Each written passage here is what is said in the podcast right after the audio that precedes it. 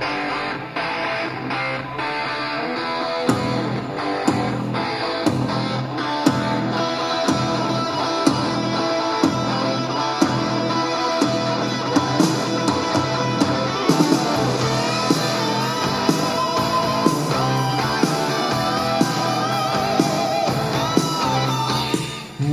Muito bom dia! Seja bem-vindo ao Morning Galo da Central do Investidor, a sua dose diária de informação, bom humor, história e muito rock and roll. A Central é o braço educacional do Grupo Esperato, um escritório de investimentos ligado à XP com mais de 12 anos de história, mais de 11 mil clientes e que está de braços abertos para lhe atender em todo o nosso Brasil varonil. Acesse aí experatoinvestimentos.com.br ou acesse o link na descrição deste episódio e agende uma conversa conosco se você precisa de ajuda com os seus investimentos. O meu código de assessor na XP é o 36194 e claro que será uma enorme honra cuidar da tua carteira de investimentos. Eu sou o Felipe Teixeira e ao som de um clássico do Scorpions, nós vamos destacar o que de mais importante deve movimentar o mercado financeiro nesta quinta-feira, 1 de junho. Faltam 213 dias para acabar o ano, 7 dias para o feriado de Corpus Christi e 20 dias para o início do inverno.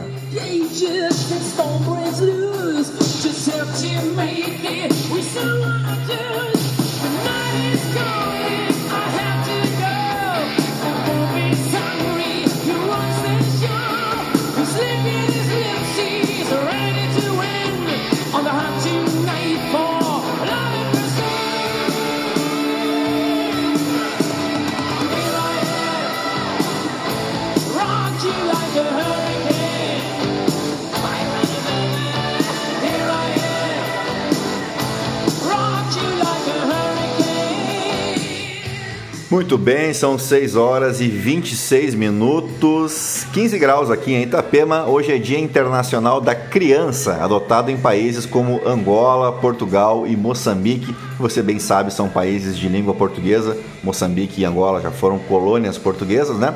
Em referência à Conferência Mundial para o Bem-Estar da Criança de Genebra, em 1925. Também é Dia Internacional do Leite, data estabelecida pela Organização das Nações Unidas para Agricultura e Alimentação, com o objetivo de conscientizar as pessoas sobre os benefícios nutricionais do leite, além de incentivar a produção e o consumo responsável desse alimento.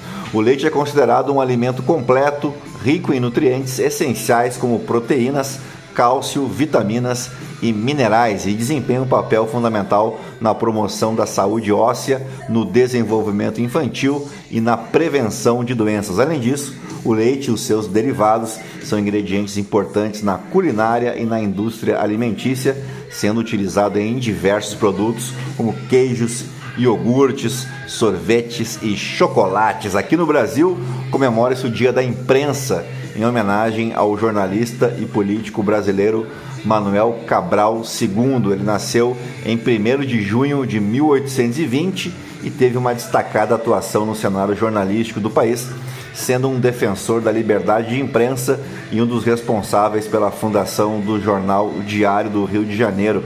Uh, e a gente lembra aí do recente episódio triste aqui no Brasil, né, quando a jornalista Déris Ortiz foi agredida pelos seguranças do ditador Nicolás Maduro. O ditador venezuelano vem aqui no Brasil para agredir jornalista, um negócio assim inacreditável, né? O Dia da Imprensa é uma oportunidade para valorizar o trabalho dos profissionais da comunicação, reforçar a importância do jornalismo ético e responsável e ressaltar, claro, a relevância de uma imprensa livre e independente para a construção de uma sociedade mais informada e democrática. Também é aniversário de uma cacetada de cidades brasileiras neste primeiro de junho. Quer ver só? É feriado municipal em Iporã do Oeste e Doutor Pedrinho, aqui em Santa Catarina. Feriado municipal também em Bom Despacho, Divinópolis, Cachoeira de Minas, Guaxupé, Tupaciguara, Mercês, Paraupeba e Perdões, todas as cidades do interior das Minas Gerais. Também é feriado municipal em Senador Canedo, Santa Fé de Goiás e São Luís do Norte.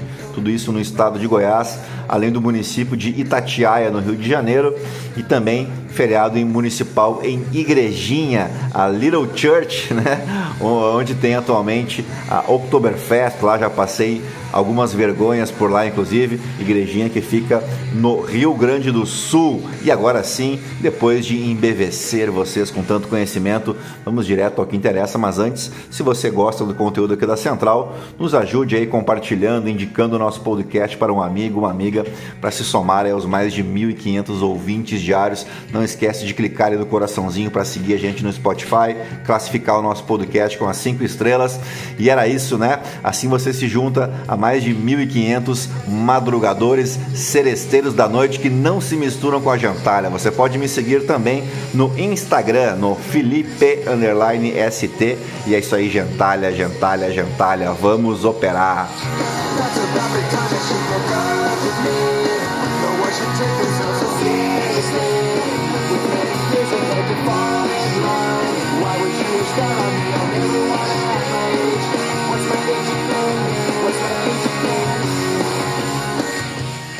Pois bem, as ações asiáticas abriram o mês de junho sem direção única, enquanto os futuros em Wall Street avançam depois que a Câmara dos Estados Unidos aprovou um acordo para evitar o calote na dívida americana, aliado à fala de autoridades do Federal Reserve que sugeriram uma pausa nos aumentos das taxas de juros.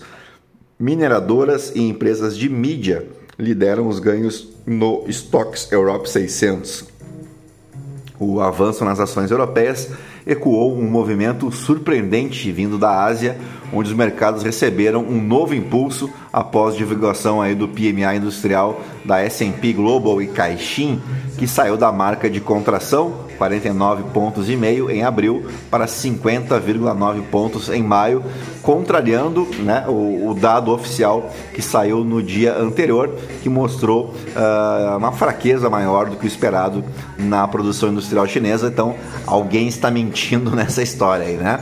A aprovação do acordo do teto da dívida americana firmado aí pelo presidente da Câmara, o Kevin McCarthy, e pelo presidente Joe Biden, significa que o projeto de lei será enviado ao Senado dias antes do prazo padrão, né, de 5 de junho.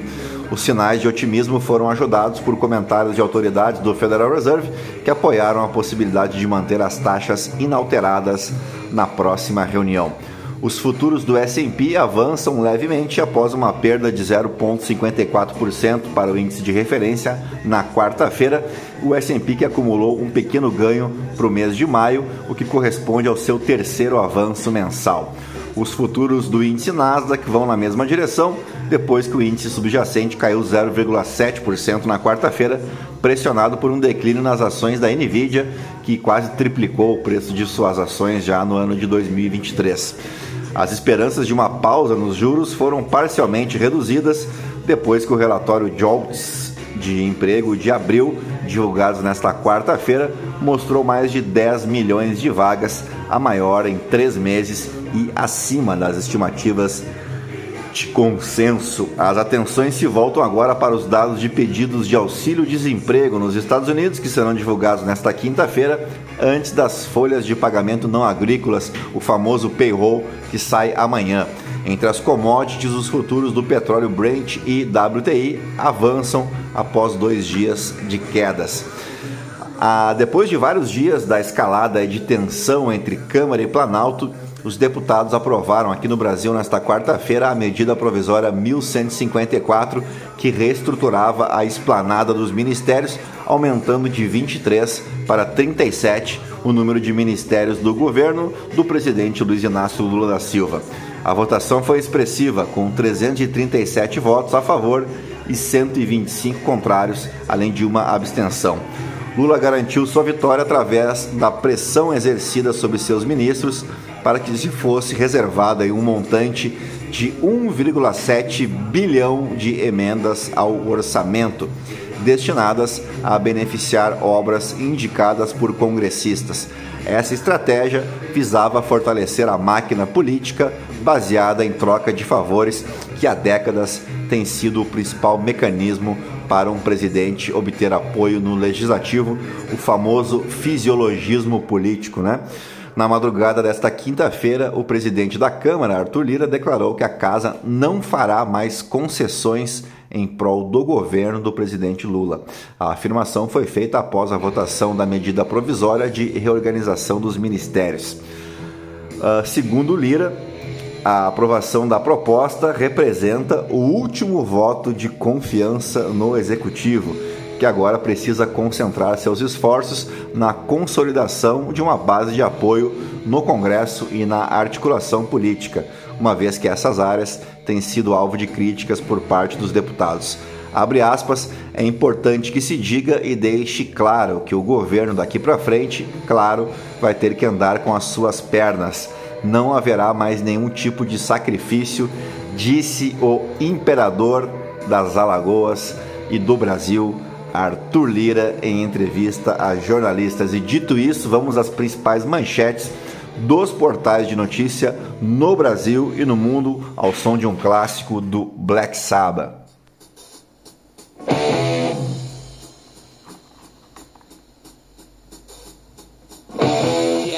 Gathered in their masses,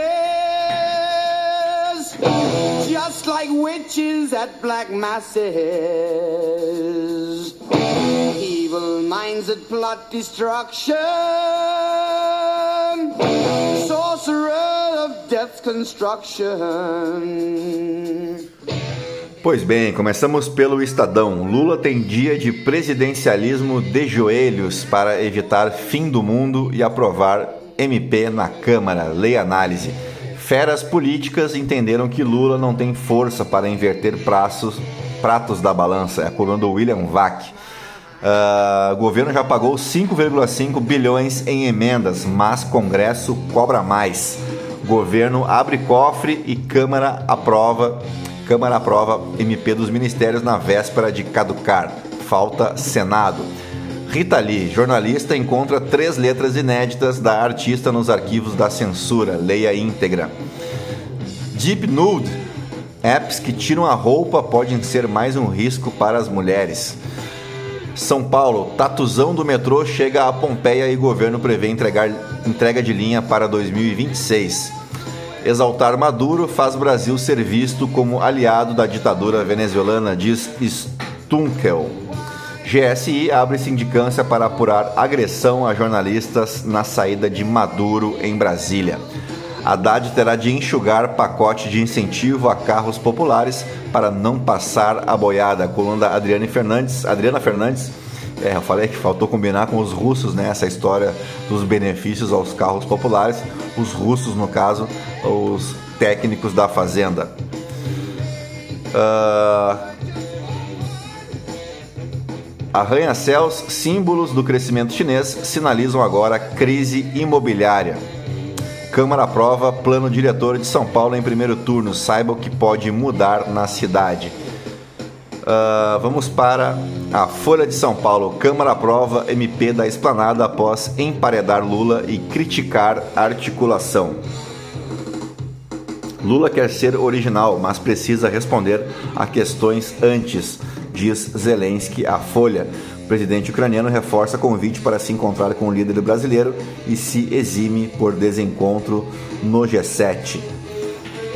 Lula recebe Zanin e avisa Senado sobre indicação ao STF. STF condena Collor a pena de oito anos de regime inicial fechado. Debate sobre descriminalização da posse de drogas pode voltar ao STF nesta quinta-feira. Saiba o que muda se STF decidir descriminalizar o porte de drogas. Moraes autoriza estudos para ferrogrão e determina que governo Lula busque acordo. Vamos de valor econômico. Câmara aprova MP da reestruturação dos ministérios por 337 votos a 125. STF libera para julgamento recurso de Lira contra denúncia por corrupção.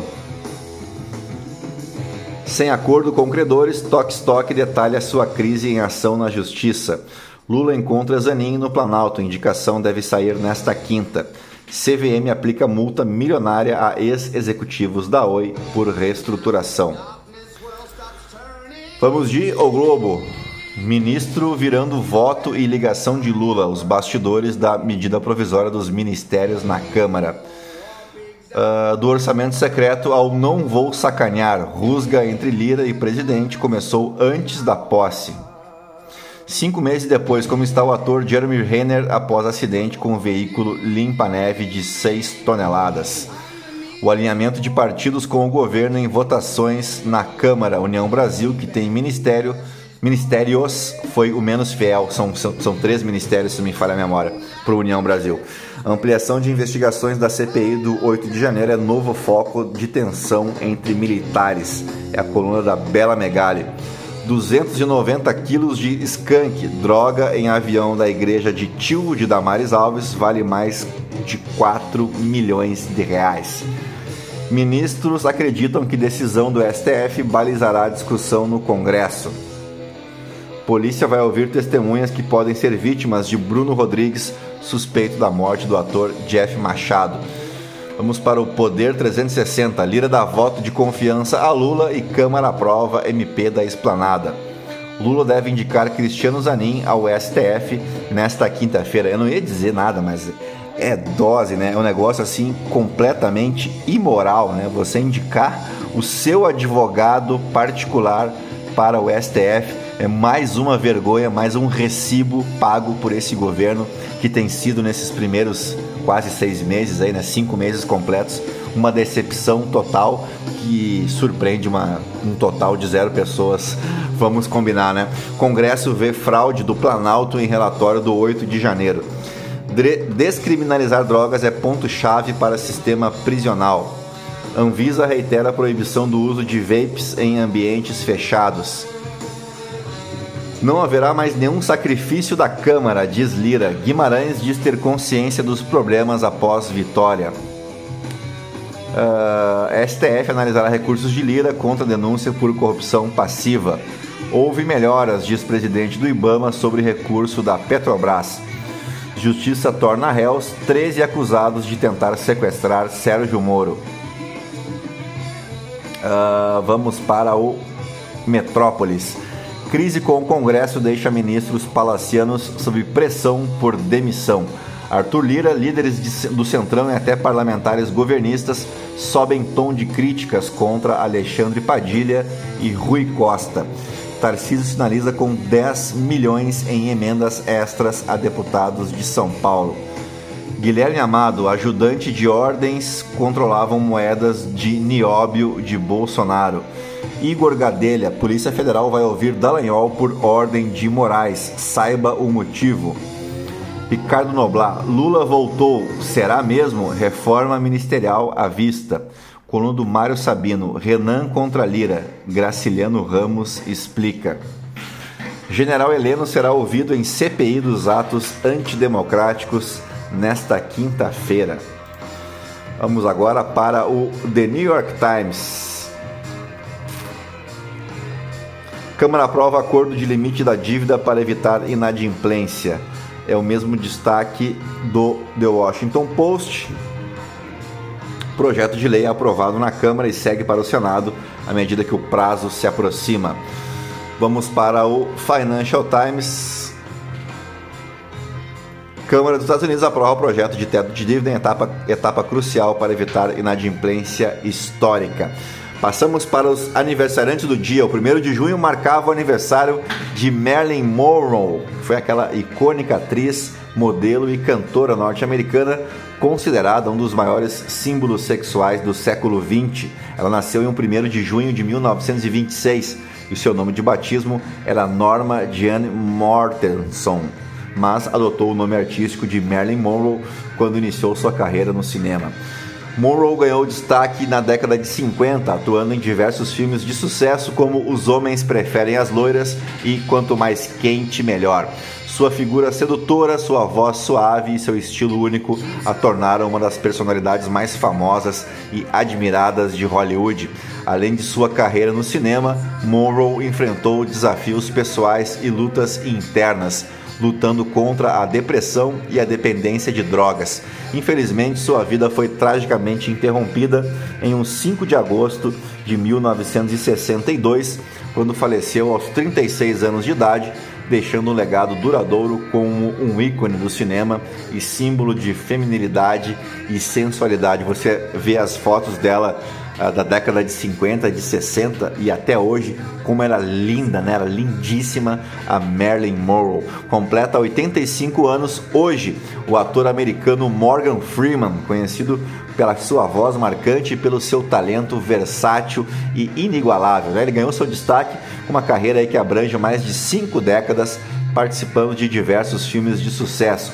Ele recebeu reconhecimento e aclamação por sua atuação em filmes como Conduzindo Miss Daisy, pelo qual ganhou o Oscar de melhor ator coadjuvante, Um Sonho de Liberdade, é um filmaço, né?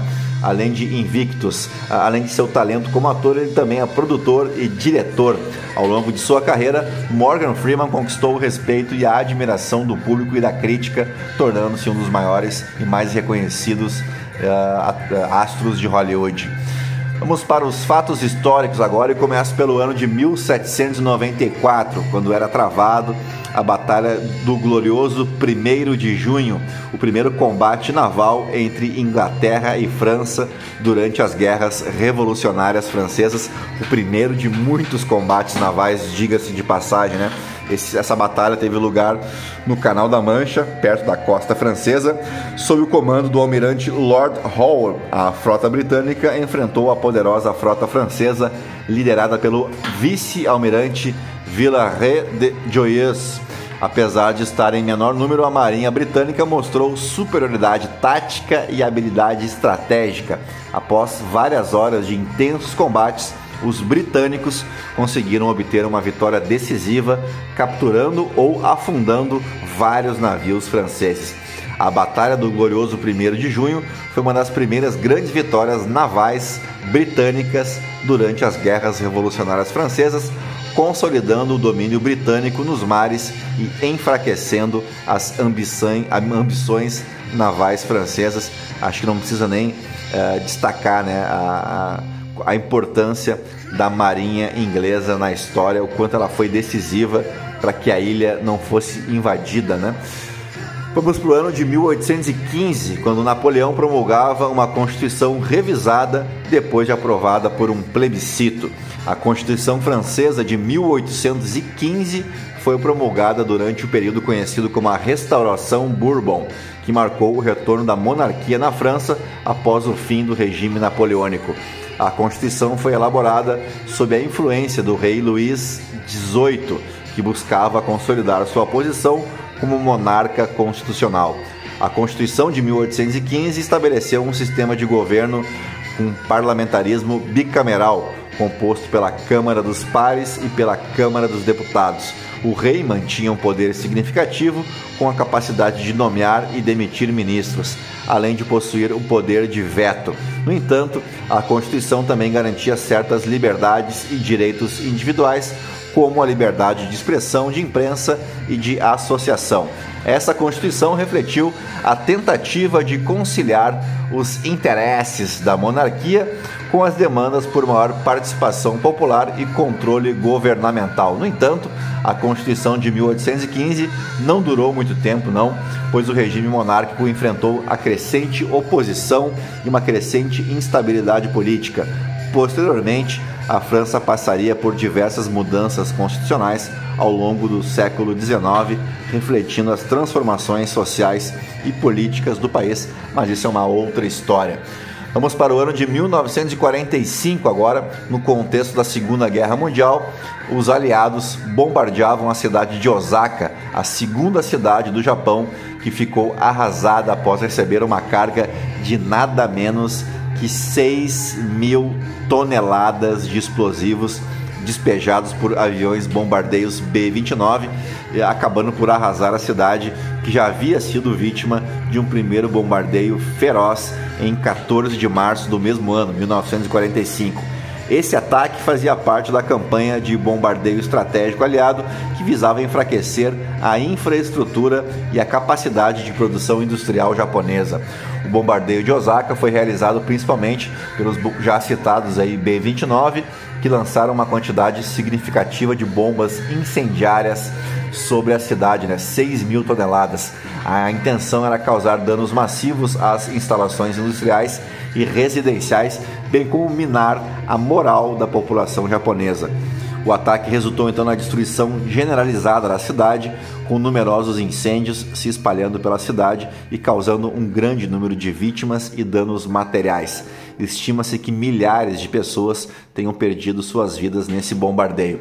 O bombardeio a Osaka foi apenas um dos muitos ataques aéreos que o Japão sofreu durante a guerra e teve um impacto significativo na capacidade de produção industrial do país. Foi um evento trágico que deixou marcas profundas na história de Osaka e da Segunda Guerra Mundial.